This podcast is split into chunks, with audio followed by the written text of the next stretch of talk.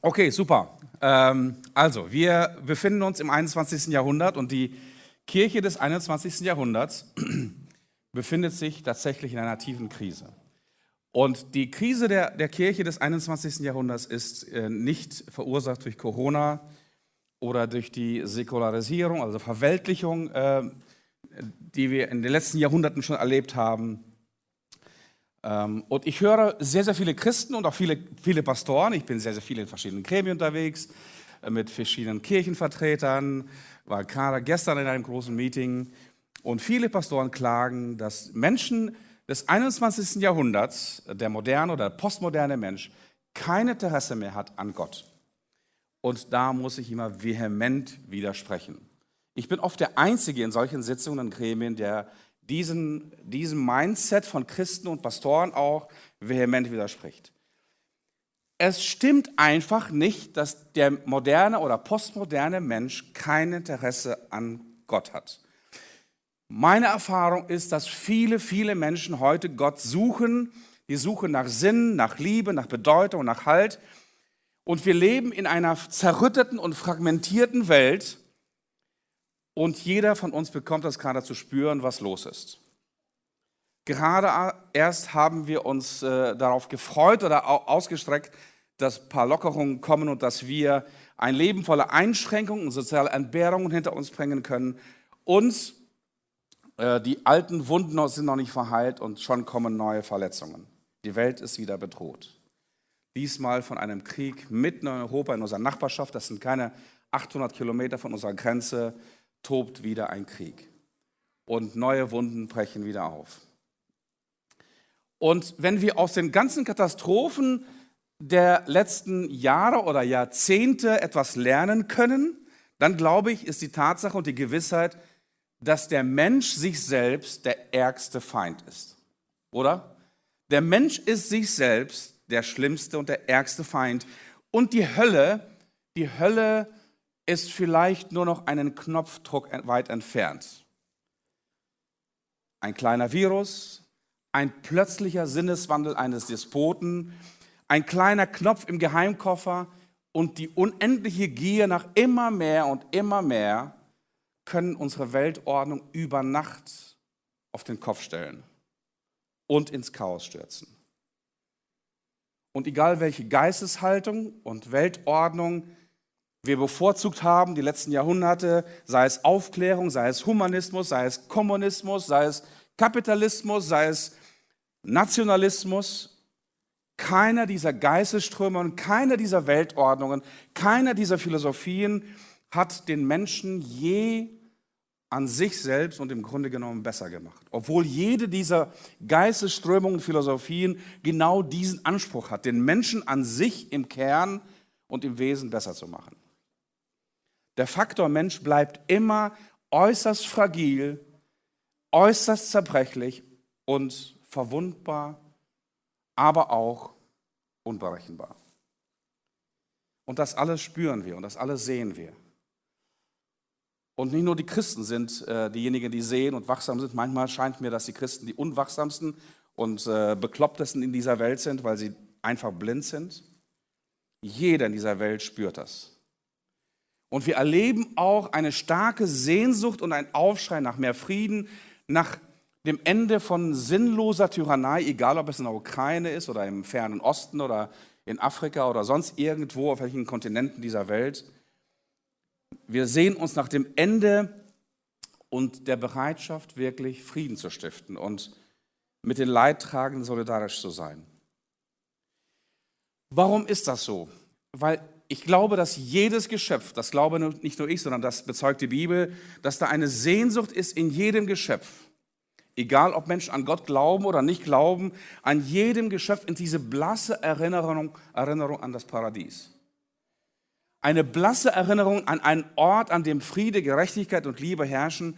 Und jeder Sturm dieser Welt bläst uns auch gleichzeitig den Wind aus diesem Ort aus diesem Eden ins Gesicht, aus diesem geheimnisvollen Ort, der doch noch irgendwo seit Tausenden von Generationen tief im Trauma der Menschheit verborgen liegt. Und Paulus schreibt das zutreffend so im, im, im Römerbrief, in einem seiner großen Schreiben.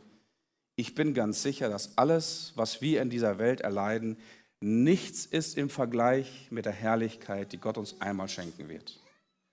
Darum wartet die ganze Schöpfung sehnsüchtig und voller Hoffnung auf den Tag, an dem Gott seine Kinder und in diese Herrlichkeit aufnimmt. Ohne eigenes Verschulden sind alle Geschöpfe der Vergänglichkeit ausgeliefert, weil Gott es so bestimmt hat. Und dann heißt es zum Schluss in diesem Kapitel, aber auch wir selbst, denen Gott bereits jetzt seinen Geist als Anfang des neuen Lebens gegeben hat, seufzen gemeinsam mit der Schöpfung in unserem Inneren. Denn wir warten voller Sehnsucht darauf, dass Gott uns als seine Kinder und die ganze Schöpfung verändert und zu sich nimmt und auch unseren Körper von seiner, Unend äh, von seiner Vergänglichkeit befreit. Und das bewegt nicht nur uns, nicht nur uns Christen an, an Sonntagen wie diesen, sondern das bewegt die ganze Menschheit, weil sie sich nach Frieden sehen. Die ganze Menschheit sehnt sich nach einem Ort namens Utopia. Wir, wir Christen nennen das Paradies oder Garten Eden. Wir sehen uns nach einem heilen Planeten, einem neuen Garten Eden, an dem weder Krieg noch eine Klimakatastrophe fähig ist, eine harmonische Shalom-Ordnung äh, zu zerstören. Und wenn du die Geistesgegenwart hast und die Geistes, den, den Zeitgeist beobachten kannst, damit weckt man auch heute eine Sehnsucht, wird eine Sehnsucht geweckt nach einer neuen Art von Spiritualität. Es ist ein großer Hunger nach Spiritualität, Sehnsucht nach etwas mehr, Sehnsucht nach einem Transzendenten, Sehnsucht nach endlichen, nach endlichen oder unendlichen Antworten für endliche Probleme. Und die junge Generation des 21. Jahrhunderts, der Postmoderne, weiß, dass weder die Wissenschaft noch die Technologie noch ein, der Fortschritt die wirklichen Antworten, die wirkliche wichtigen äh, Antworten auf die entscheidenden Fragen hat. Gibt es da jemand? Gibt es da irgendjemand, der mich kennt? Gibt es da irgendjemand, der mich bedingungslos liebt? Gibt es da jemand, der mich sieht und der mein Leben lenkt? Gibt es irgendwie einen Sinn in diesem Leben? Gibt es Maßstäbe, die bindend sind für mich und für die nächste Generation, dass wir nicht irgendwie der Willkür ausgeliefert sind? Gibt es einen sicheren Kompass für uns? Und gibt es einen Gott? Und wenn ja, wo kann ich ihn finden? Und wie kann ich ihn finden? Es stimmt einfach nicht, dass die Menschen heute kein Interesse mehr an Gott haben. Viele Menschen sehnen sich nach Gott, sehnen sich nach Sinn, nach Liebe, nach Hoffnung, nach Halt, aber sie suchen danach immer weniger innerhalb der Kirche. Sie suchen nach Gott, aber immer weniger innerhalb der Kirche. Die Kirche bewegt sich heute immer mehr und mehr an den Rand der spirituellen Bedeutungslosigkeit, muss ich mal sagen. Spirituelle Bedeutungslosigkeit. Das Evangelium der Kirche hat oft die Kraft eingebüßt, weil sie weder den Tod noch die Auferstehung Jesu verkündet. Und nachdem das Neue Testament entmythologisiert wurde, das ist ein Spezialbegriff, nachdem alle Wunder und alles Wundersam aus, dem, aus, dem, aus der Bibel gestrichen worden ist, bleibt nur noch eine sozialpolitische Botschaft der Kirche da. Lass uns einander lieben und irgendwie klarkommen und äh, eine Hoffnung auf das Jenseits haben. Und das ist zu wenig. Dazu kommen natürlich noch die zahlreichen Sünden des Bodenpersonals, die natürlich für einen massiven Austritt aus allen möglichen Kirchen führen. Und ich meine jetzt nicht nur die Staatskirchen. Nein, wenn der postmoderne Mensch heute nach Gott sucht, klopft er nicht mehr an der Kirchentür. Und er geht auch nicht zur Kirche und auch nicht zur Gemeinde, um seine unendlichen, ungelösten Fragen zu beantworten. Weil das christliche Abendland, in dem wir leben, ein, ein Land ist, in dem die Sonne schon längst untergegangen ist. Ich liebe das Zitat von Harpe Kerkeling in seinem Buch Ich bin einmal weg, wo er über die Kirche Folgendes schreibt. Viele meiner Freunde haben sich schon lange von der Kirche abgewendet, Sie wirkt für sie unglaubwürdig, veraltet, vergilbt, festgefahren, unbeweglich, geradezu unmenschlich. Und somit haben die meisten sich auch von Gott abgewendet. Wir kennen das, diese Gleichstellung von Kirche und Gott ähm, in, aus allen Zeiten. Wenn sein Bodenpersonal schon so drauf ist, wie muss er selbst dann erst sein, wenn es ihn überhaupt denn gibt? Geh mir weg mit Gott, sagen leider die meisten. Ich selber sehe das anders. Egal ob Gott eine Person, eine Wesenheit, ein Prinzip, eine Idee, ein Licht, ein Plan oder was auch immer ist, ich glaube, es gibt ihn. Also hier sehen wir auf jeden Fall diese Sehnsucht nach Spiritualität, nach mehr, nach mehr Antworten, als was uns eine materialistische Welt bieten kann. Dann schreibt er weiter, Gott ist für mich so eine Art hervorragender Film wie Gandhi. Ich bin überzeugt, die meisten von euch haben diesen Film nicht gesehen, aber lohnt sich vielleicht mal mehrfach preisgekrönt und großartig. Und die Amtskirche ist lediglich das Dorfkino, in dem das Meisterwerk gezeigt wird. Sozusagen die Projektionsfläche für Gott.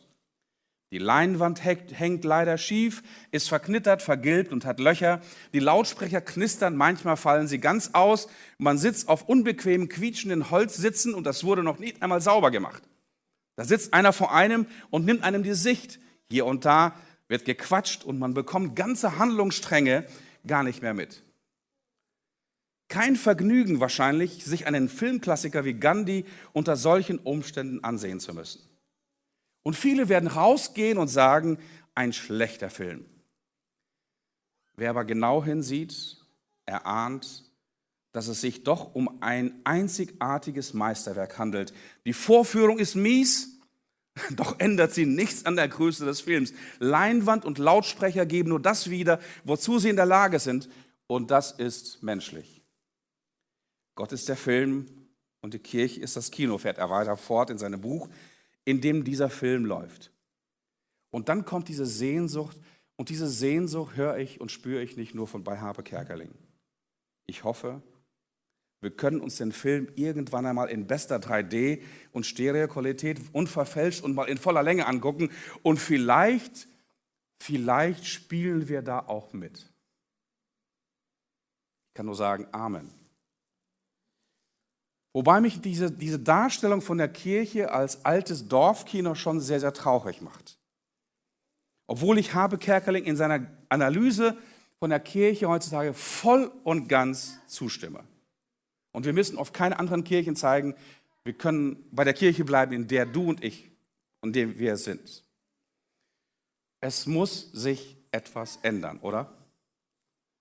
Es muss sich etwas ändern. Es muss sich vieles ändern, damit die Kirche wieder zu dem Ort wird, wo Gott wirklich in 3D und in bester Stereoqualität erfahrbar und erlebbar wird. Aber folgendes. Nicht die Welt muss sich ändern. Nicht die Menschen da draußen sind schlimm und müssen sich ändern. Die Kirche, wir müssen uns verändern. Und das Dilemma der heutigen Kirche, der heutigen Gemeinden ist, dass wir keine große und keine biblische Vision von einer Kirche mehr haben.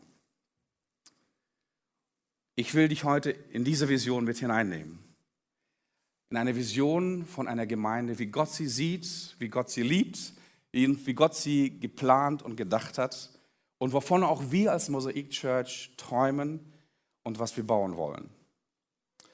Und ich möchte dazu einen Text lesen aus der Apostelgeschichte, aus der Zeit der Entstehung der ersten Kirche. Aber zuvor will ich, bevor ich diese, diese Stelle lese, möchte ich ähm, so den, den geschichtlichen Kontext, den Rahmen so ein bisschen deutlich machen. Also, im ersten Kapitel dieses, dieses Briefes, den ein Arzt geschrieben hat, äh, ähm, ein, ein, Freund von Paulus, heißt Lukas, äh, lesen wir, dass Jesus sich von seinen Jüngern, von seinen Freunden verabschieden will. Er ist gestorben, er ist auferstanden, er war jetzt 40 Tage mit seinen Freunden unterwegs und jetzt ist die Zeit gekommen, dass er zu seinem Vater geht. Und kurz bevor er weggeht, gibt er ihnen folgende Anweisung. Das, das kannst du nachlesen in der Apostelgeschichte, Kapitel, Kapitel 1, in die ersten Verse heißt es, ihr werdet den Heiligen Geist empfangen, also wenn ich weggegangen bin, und ihr werdet meine Zeugen sein in Jerusalem, in ganz Judäa, in Samarien bis ans Ende der Welt. Und nachdem er dies gesagt hatte, geht er zum Himmel, fährt er zum Himmel zu seinem Vater. Was machen die Jünger? Die Jünger gehen nach, dieser, nach diesen Ereignissen wieder zurück nach Jerusalem an den Ort, wo sie mit Jesus das, das letzte Passafest gefeiert haben und ähm, warten dort, beten zusammen und warten auf den Heiligen Geist. Nach zehn Tagen passiert etwas, was wir Pfingsten nennen. Das war ein, ein jüdisches Fest, ein jüdisches Pfingstfest. Die feierten eigentlich die, die Niederkunft des, des, der Gesetzestafel Gottes diese, an diesem Tag. Aber hier kommt nicht das Gesetz, sondern der Heilige Geist. Und wir sehen auf einmal aus diesen Angsthasen, die sich irgendwo in einem Zimmer verstecken und gemeinsam beten und gemeinsam ihre, ihre Problemchen versuchen zu lösen und die sich auch von den Behörden verstecken. Aus diesen Angsthasen werden mutige Bekenner von Jesus. Sie stehen auf und erzählen der aufgebrachten Menge, die nun das Evangelium von Jesus hört, und zwar jeder in seiner Sprache. Und sie denken, oh, die sind ein bisschen abgefahren, entweder haben die was Falsches geraucht oder getrunken. Und Petrus, der Sprecher der Kirche, steht auf und hält eine, eine großartige Predigt. In dieser Predigt geht es um den Heiligen Geist und er erklärt, was hier passiert. Und es geht vor allem aber auch um Jesus, den Messias, der gekommen ist, als König der Welt, um zu retten und zu heilen und diese Welt zu einem neuen Tag zu führen. Und dann heißt es da in Apostelgeschichte Kapitel 2 von Vers 37 lese ich jetzt, als die Leute das hörten, waren sie von der Botschaft tief getroffen. Und sie fragten Petrus und die anderen Apostel, Brüder, was sollen wir jetzt tun? Kehrt um zu Gott, forderte Petrus hier auf. Jeder von euch soll sich auf den Namen von Jesus Christus taufen lassen, dann wird euch Gott eure Sünden vergeben und ihr werdet den Heiligen Geist empfangen. Wow, das war eine komplett neue Situation, eine neue Botschaft für die Menschen, dass der Heilige Geist kommt, dass Gott sie umarmt, dass Gott ihnen vergeben will und dass Gott eine neue Zeitrechnung anfängt. Jetzt die Zeitrechnung und die Zeit der Gemeinde. Da heißt es weiter, alle, die zum Glauben an Jesus gefunden hatten, ließen sich regelmäßig von den Aposteln unterweisen und beteten und lebten in enger Gemeinschaft. Sie feierten das Abendmahl und beteten miteinander. Eine tiefe Ehrfurcht vor Gott erfüllte alle Menschen in Jerusalem und er wirkte durch die Apostel viele Zeichen und Wunder. Die Gläubigen lebten zusammen wie in einer großen Familie. Was sie besaßen, gehörte ihnen gemeinsam. Wenn es an irgendetwas fehlte, war jeder gerne bereit, ein, ein, Grundstück oder anderen Besitz zu verkaufen und mit dem Geld den Notleiden in der Gemeinde zu helfen. Tag für Tag kamen alle Gläubigen einmütig im Tempel zusammen und feierten in den Häusern das Abendmahl. In großer Freude und mit aufrichtigem Herzen trafen sie sich zu gemeinsamen Mahlzeiten. Sie lobten Gott und waren im ganzen Volk geachtet und anerkannt. Und die Gemeinde wuchs mit jedem Tag, weil der Herr viele Menschen rettete. Also, das ist die erste Kirche. Und mein Thema heute ist Aufwind, Aufwind zur neuen Mission. Aufwind zur Mission. Weißt du, Gott hat ein, eine Vision für diese Welt. Gott hat eine Mission für diese Welt. Und diese Vision und Mission für diese Welt heißt Kirche, heißt Gemeinde. Und wenn wir Gottes Vision weder kennen noch leben, dann haben wir auch kein Recht, Kirche oder Gemeinde zu heißen. Gemeinde ist Gottes Erfindung. Sie ist von ihm geplant, von ihm konzipiert und ins Leben gerufen worden. Gott selbst hat der Kirche seine Bedeutung und seine Vision und Mission gegeben. Wenn wir diese nicht verstehen und nicht leben, sind wir alles andere aber wir sind nicht die Kirche von Jesus. Ich will dir das an einem Beispiel deutlich machen. Einem Beispiel, zu dem du wahrscheinlich Zugriff hast. Wenn man mit einer modernen Waschmaschine nicht mehr Wäsche waschen kann, nicht mehr alles sauber bekommt und dass die Wäsche nicht mehr trocken geschleudert wird, dann hat diese Waschmaschine ihren Zweck verpasst. Zumindest den Zweck, der, den der Ingenieur dieser Maschine gegeben hat. Und du sagst vielleicht, na ja, es ist ja gar nicht so schlimm, es, die Maschine ist ja gar nicht so nutzlos vielleicht. Man kann auf ihr immer noch eine Blume oder deine, deine schmutzige Wäsche abstellen. Man kann eventuell sogar den Motor ausbauen und daraus vielleicht mit ein bisschen Geschick ein E-Bike basteln. Oder man kann, was viele machen, tatsächlich die Waschtrommel ausbauen und davon daraus einen, einen schönen Grill oder so eine, so eine Feuerstelle machen. Also ganz nutzlos ist diese Maschine ja nicht. Natürlich kann man eine Waschmaschine zweckentfremden, aber als Waschmaschine ist sie völlig nutzlos. Und dasselbe gilt auch für Kirche. Genau dasselbe gilt für Gemeinde. Wenn die christliche Gemeinde nicht mehr das tut, wozu Gott sie aufgestellt und berufen hat, wofür Gott eine Vision hat, den Zweck, den Gott einer Kirche gegeben hat, hat sie nicht mehr das Recht, sich christliche Kirche zu nennen, christliche Kirche zu heißen und christliche Kirche zu sein mitten in dieser Welt. Und das ist eine traurige Tatsache, dass viele Christen, auch viele Pastoren wie ich, nicht mehr die Vision, Gottes Vision und Mission der Kirche kennen. Und irgendwas tun mit dieser Waschmaschine, Blumen abstellen oder Wäsche oder einen Grill draus machen, aber sie ist weniger als das, was Gott für die Kirche gedacht und geplant hat. Denn heute wird irrtümlicherweise vieles Kirche genannt, was keine Kirche ist. Kirche ist kein Gebäude. Kirche ist kein Museum. Ich war letztens mit meiner Frau in Rom, aber wir müssen auch nicht mal nach Rom gehen. Wir können auch in Deutschland bleiben. Die meisten Kirchen sind Museen.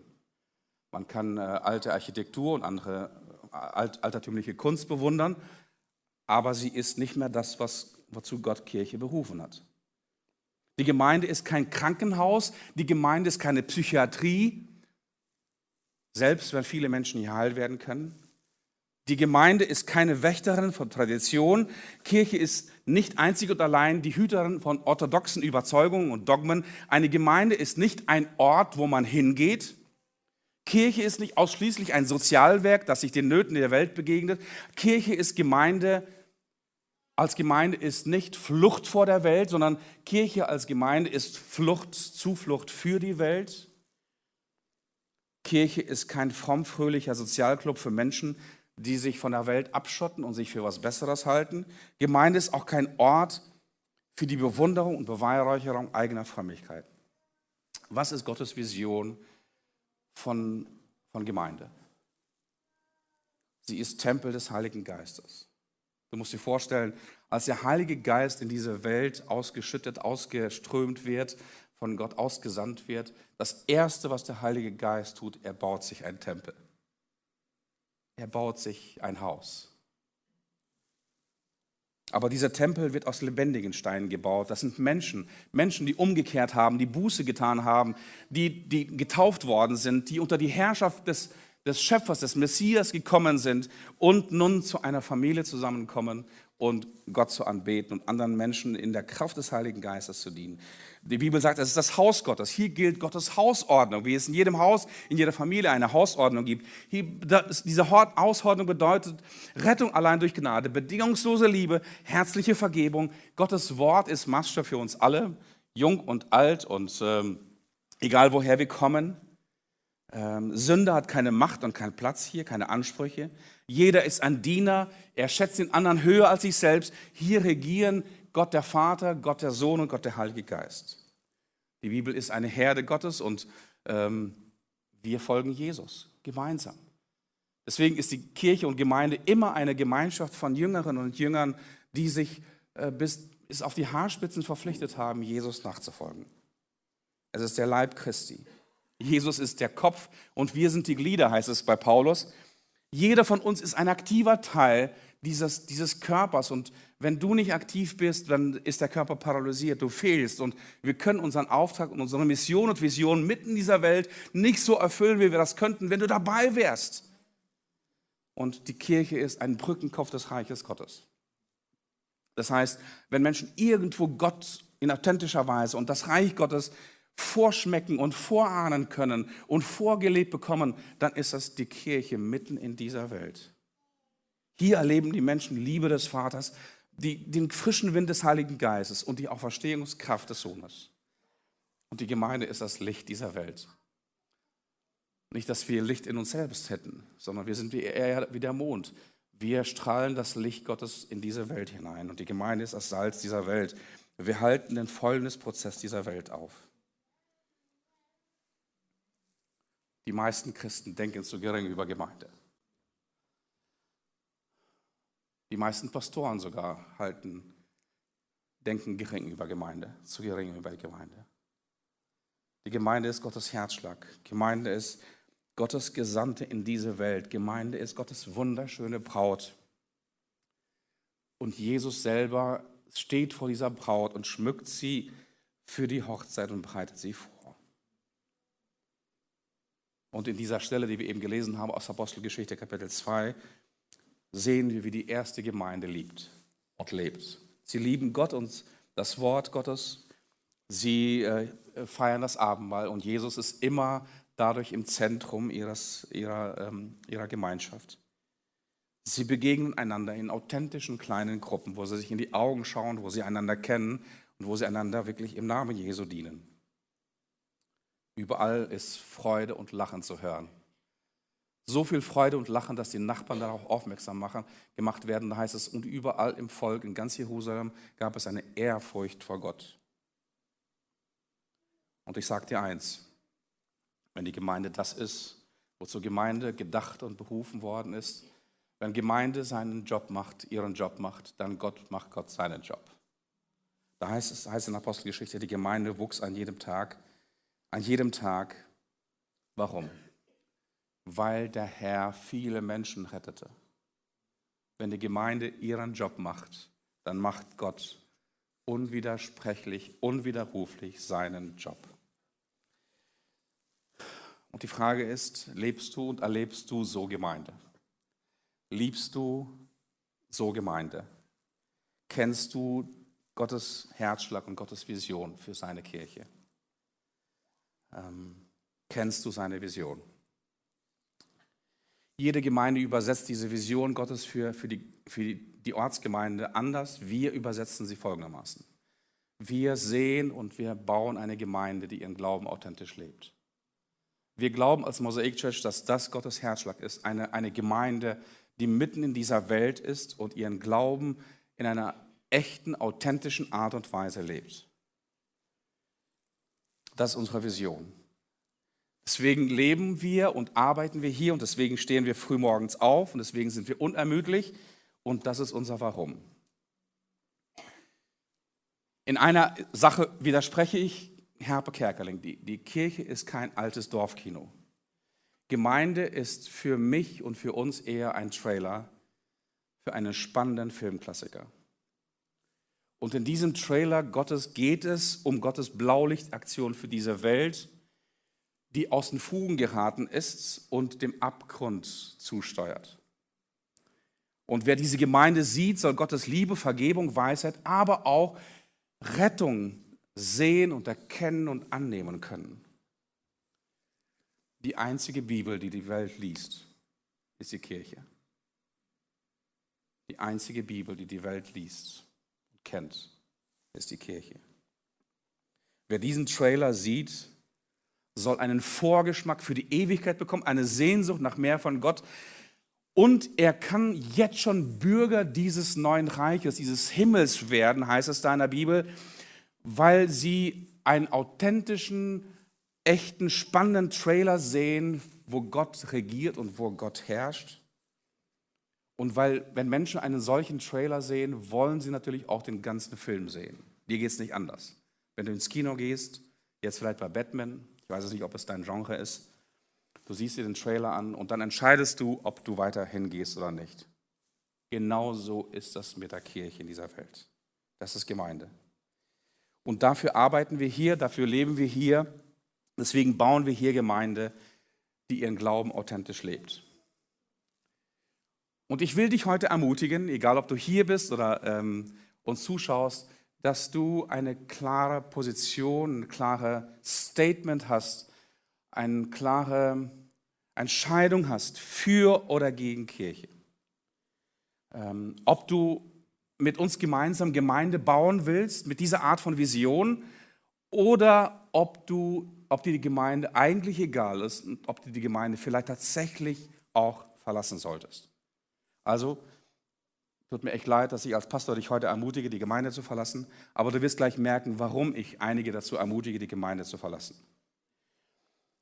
Ich will heute einen Appell an jeden richten, weil ich glaube, wenn es um Kirche geht, geht es nur für jeden von uns, von jedem Menschen, um drei Optionen, wie du zur Kirche stehst, okay?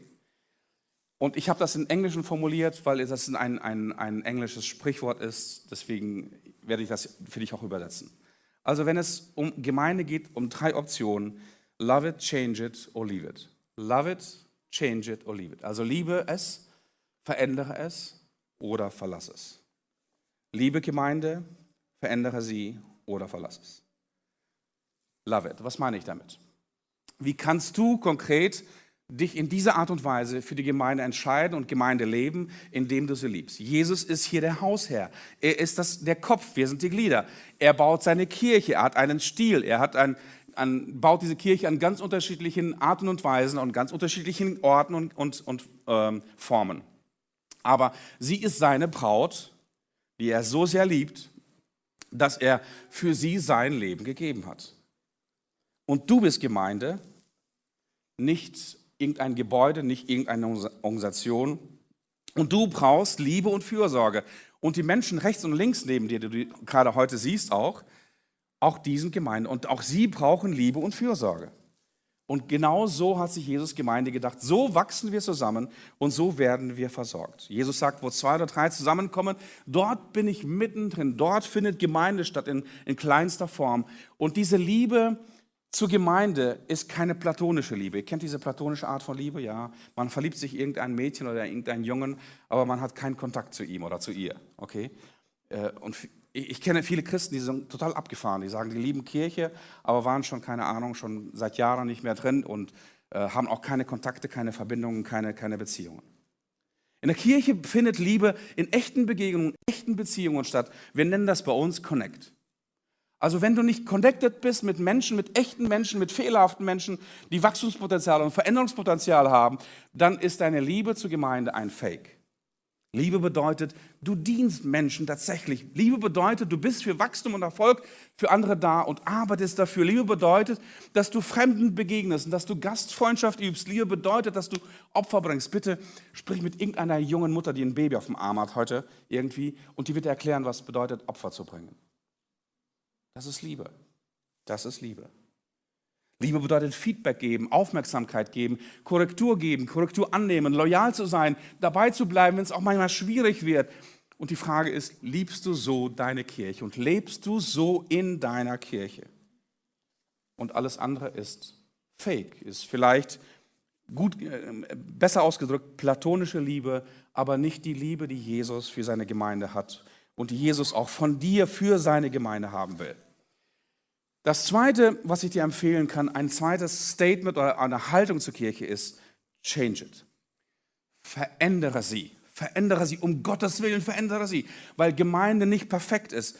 Das Hochzeitskleid dieser Braut, wenn ich bei diesem Bild bleibe, ist hier und da noch befleckt und das hat doch hier und da äh, irgendwelche Falten und äh, ist nicht, sitzt nicht richtig, noch nicht, noch nicht passt genau.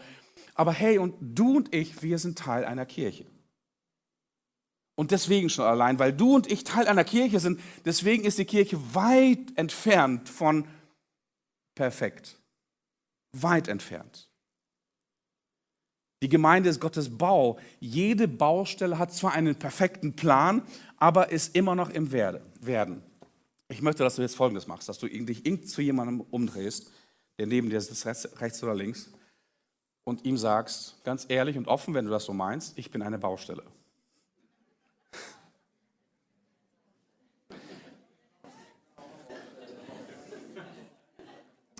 Und das ist das, was Kirche ist. Kirche ist eine Baustelle. Warum? Weil du drin bist und ich drin bin und wir noch nicht perfekt sind und nicht vollkommen sind. Wir sind noch nicht im Paradies, wir sind noch nicht im Himmel, wir sind noch nicht vereint mit Gott, dem Vater, Sohn und Heiligen Geist. Es gibt viel zu tun, aber viele sagen, es gibt viel zu tun, überlassen wir es den anderen. Es gibt viel zu tun, überlassen wir es den anderen. Du hast eine Beschwerde, du siehst, dass Dinge nicht in Ordnung laufen, bringe sie ein, diese Beschwerde, und krempel deine Ärmel auf, um Gottes Willen, und tu etwas. Aber was gar nicht geht, ist meckern und rummotzen und rumzukritisieren und die Ärmel, die, die Arme verschränkt zu halten und nichts zu tun. Das geht nicht. Und das ist übrigens auch das Traurigste, was ich selber erlebe. Menschen beschweren sich, aber bewegen noch nicht einmal den kleinsten Finger, um irgendetwas Positives zu verändern und zu bewegen. Ich verrate dir jetzt etwas, was ich so wirklich auch so meine und Menschen, die mich kennen, in meinem Vorstand und äh, in, im Leitungsteam und überall, wo ich mit Mitarbeitern unterwegs bin. Ich bin über einige Dinge, die hier in der Gemeinde sind und laufen, unzufrieden. Ich bin unzufrieden. Und ich äußere das auch und ich sehe das auch. Aber wir haben einen Wert bei uns in der Leiterschaft. Und dieser Wert heißt, sei die Veränderung, die du von anderen erwartest.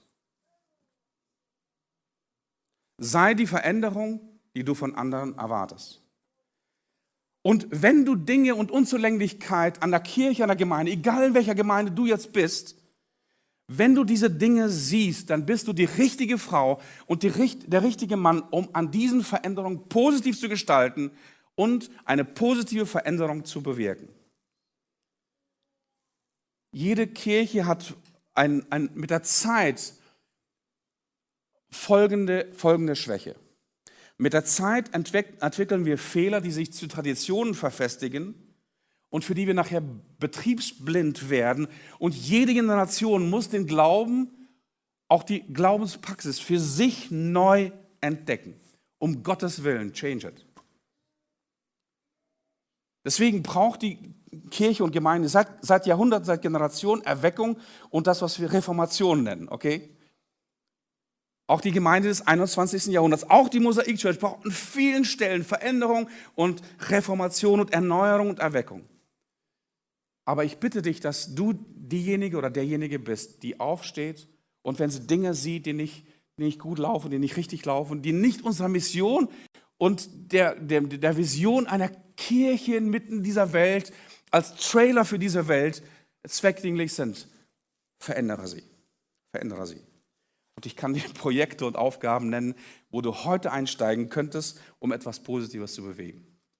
Komm rein in das Service-Team, komm rein in den Bereich IT, Design, Technik, komm rein in den Bereich von Lehrer, komm äh, mit deinem Haus, mit, deinem, mit, deiner, mit deiner Wohnung, sei gastfrei, komm rein in den Bereich von Kinder und Arbeit mit Jugendlichen, komm rein in den Arbeitsbereich mit, mit äh, Diakonie und Flüchtlingen, komm rein in den Bereich von Musik und Gesang, komm rein in fast jeden Bereich dieser Gemeinde, wo, wo du fehlst und wo du einen, einen bestimmten Unterschied und Veränderung bewirken kannst.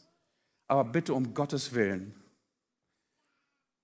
sitz nicht da mit verschränkten Armen und nimm keine Position ein und hab eine platonische Beziehung oder du meckerst nur rum und äh, tust nichts für eine positive Veränderung. Wenn du nicht positiv sein kannst, sei wenigstens still. Okay. Also in der Kirche kann und muss vieles verändert werden.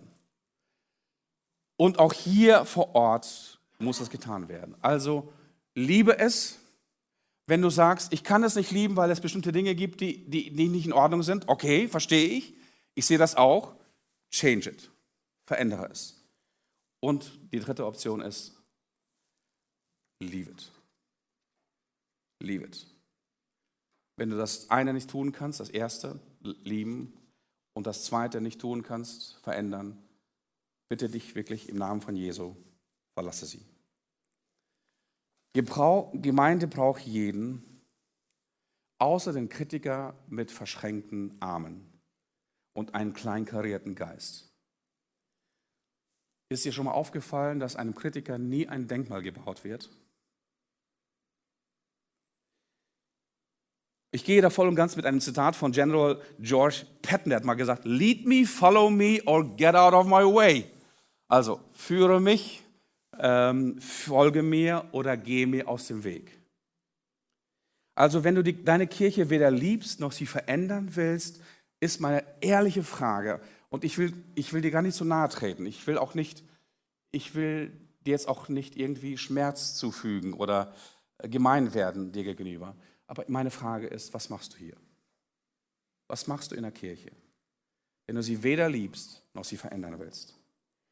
Jesus hat seinerzeit keinen gehalten, auch wir halten keinen. Ich sage immer, es gibt einen großen Unterschied zwischen Sekten und Gemeinden. Die Sekten haben eine niedrige Stufe, um in sie hineinzugehen und eine sehr, sehr hohe Schwelle, um da wieder rauszukommen. Man kommt aus einer Sekte kaum raus. Jesus hatte folgendes: eine hohe Schwelle, wenn es um Nachfolge geht. Du kennst das ja, wenn jemand mir nachfolgen will, der soll sich selbst verleugnen und äh, soll sein Leben in den Tod geben und sein Kreuz auf sich nehmen und mir nachfolgen. Die Schwelle, wo Jesus in den Nachfolge ruft, ist so hoch, aber die Schwelle, um Jesus zu verlassen, ist bodengleich. Als einige Jünger eines Tages zu ihm, zu ihm sagen, Herr, ähm, diese Rede ist mir ein bisschen zu hart und verlassen ihn, dann, dann, dann läuft Jesus ihnen nicht hinterher etwa, sondern er fragt seine besten Freunde, die um ihn herum sind, wollt ihr auch gehen, da ist die Tür. Also in Jesu Haus waren immer zwei Türen. Durch die eine kamen die Leute rein und folgten ihm nach und durch die andere gingen sie raus. Und er lief ihnen auch nicht hinterher. Und genau das tun wir als Gemeinde auch nicht. Es gibt, es gibt ein Und-Wort in jeder Verwaltung und in jeder Kirchenverwaltung auch, das heißt Karteileiche. Keiner äh, mag das Wort und keiner will eine sein. Ähm, aber die Tatsache ist, auch viele Kirchen haben viele Karteileichen.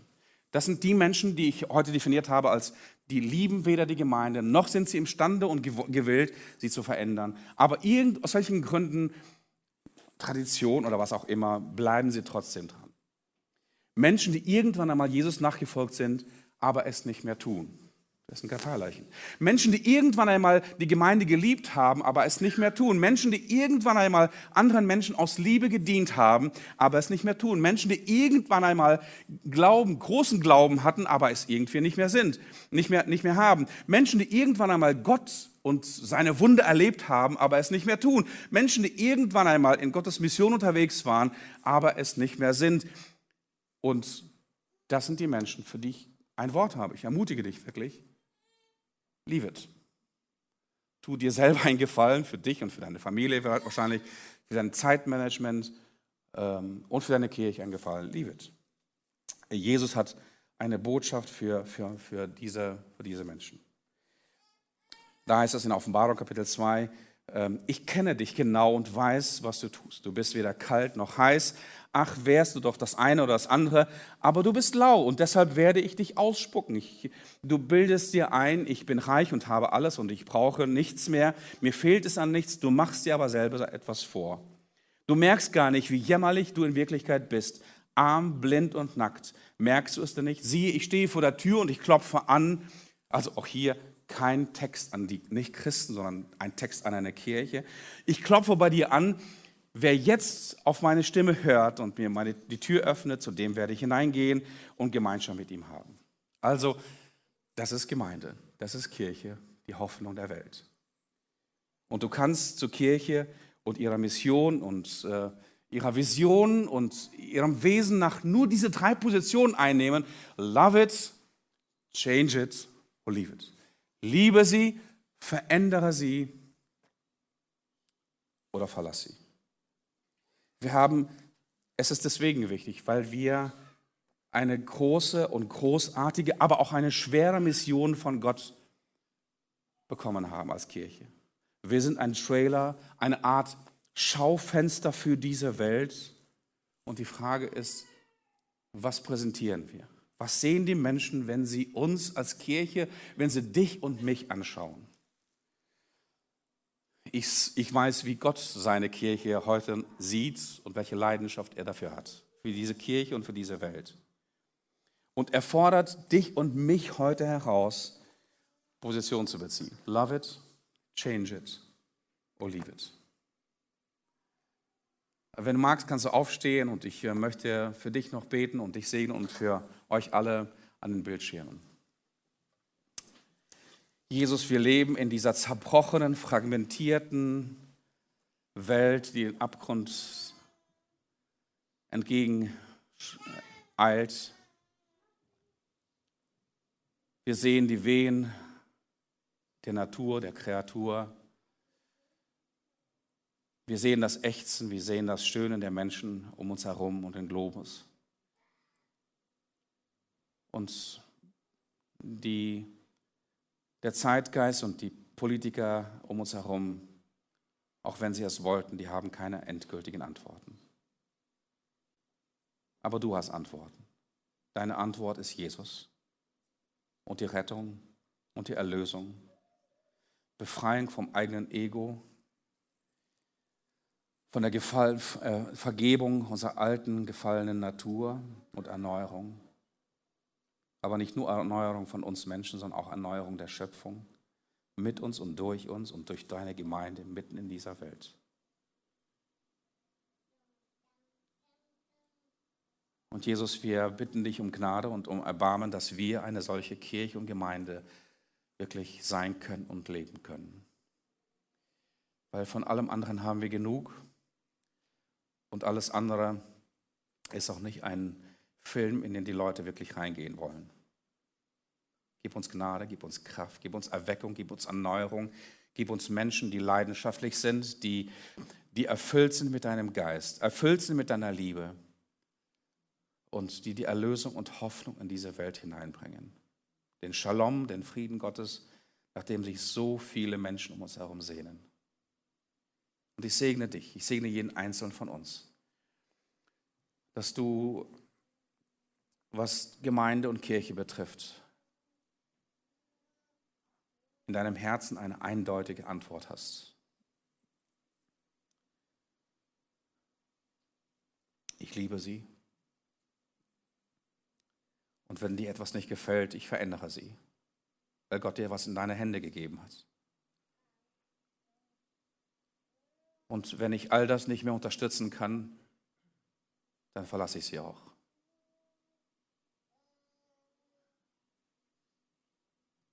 Heiliger Geist, ich bitte dich, dass du jeden Einzelnen heute berührst, besonders diejenigen, die irgendwo aufgegeben haben, die irgendwo tatsächlich mit einem Schritt schon aus der Tür, aus einer Kirche, aus einer Gemeinde raus sind.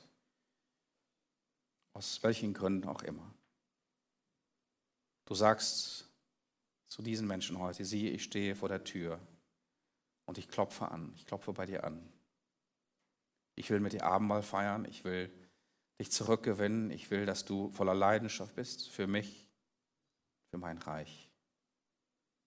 Und ich segne dich dass Gottes Geist dich erneuert und dass du voller Liebe bist zu Jesus und dass du umkehrst von deiner Gleichgültigkeit, von deiner Schuld, von deiner Sünde, dass du zu Jesus kommst und Erneuerung erlebst. Das bitte ich im Namen von Jesus. Amen. Ich wünsche euch alle Gottes Segen, einen schönen Sonntag noch und äh, wir sehen uns zu einer neuen Serie nächsten Sonntag hier äh, wieder ohne, ohne angemeldet und ähm, alles Gute euch, schöne Woche.